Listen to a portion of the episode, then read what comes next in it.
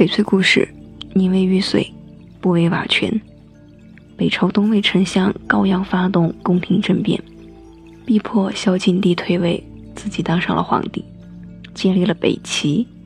高阳心狠手辣，为不留后患，在公元五百五十一年把孝景帝和他的三个儿子都杀了，来个斩草除根。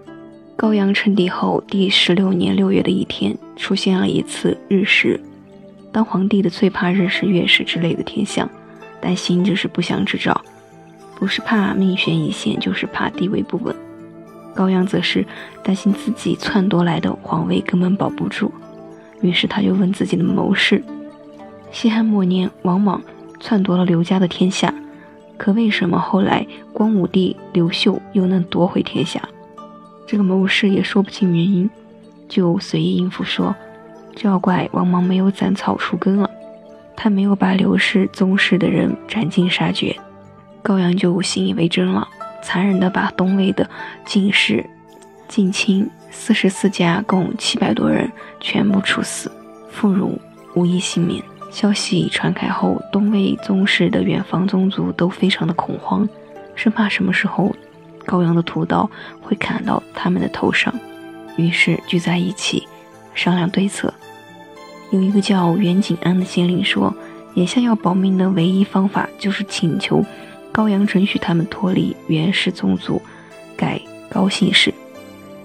而他的这一想法被他的堂兄弟袁景浩断然拒绝。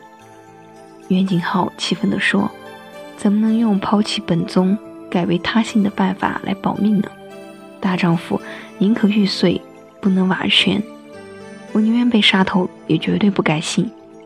后来，袁景安为了保全自己的性命，卑鄙地把袁景浩的话报告给了高阳。高阳立即逮捕了袁景浩，并将他处死。而袁景安因有告密之功，得到了高阳的赐姓为高，并且升了官。但是，残酷的屠杀不能挽救。北齐摇摇欲坠的政权。三个月后，高阳因病死去。十八年后，北齐王朝宣告灭亡。宁为玉碎，不为瓦全。成语的意思就是宁可做玉器被打碎了，不愿意做瓦器完整保全。比喻宁愿保持高尚的气节死去，也不愿屈辱的活着。以上内容就是典故。宁为玉碎，不为瓦全的由来。今天的节目到此结束，感谢您的收听。这里是藏玉阁翡翠，我们制作纯天然翡翠，遵循天然翡翠的自然特性，实现零色差、自然光拍摄以及三天无条件退换货，依然是美衣，用声音为你读玉。就请关注我们的公众号“藏玉阁翡翠”，了解更多的翡翠知识吧。我们的公众号为“藏玉阁翡翠”，藏为多音字。一念藏，西藏的藏，玉为玉器的玉，阁就是阁楼的阁。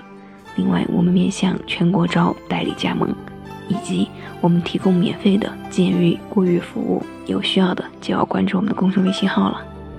很期待下次与您见面，再见喽。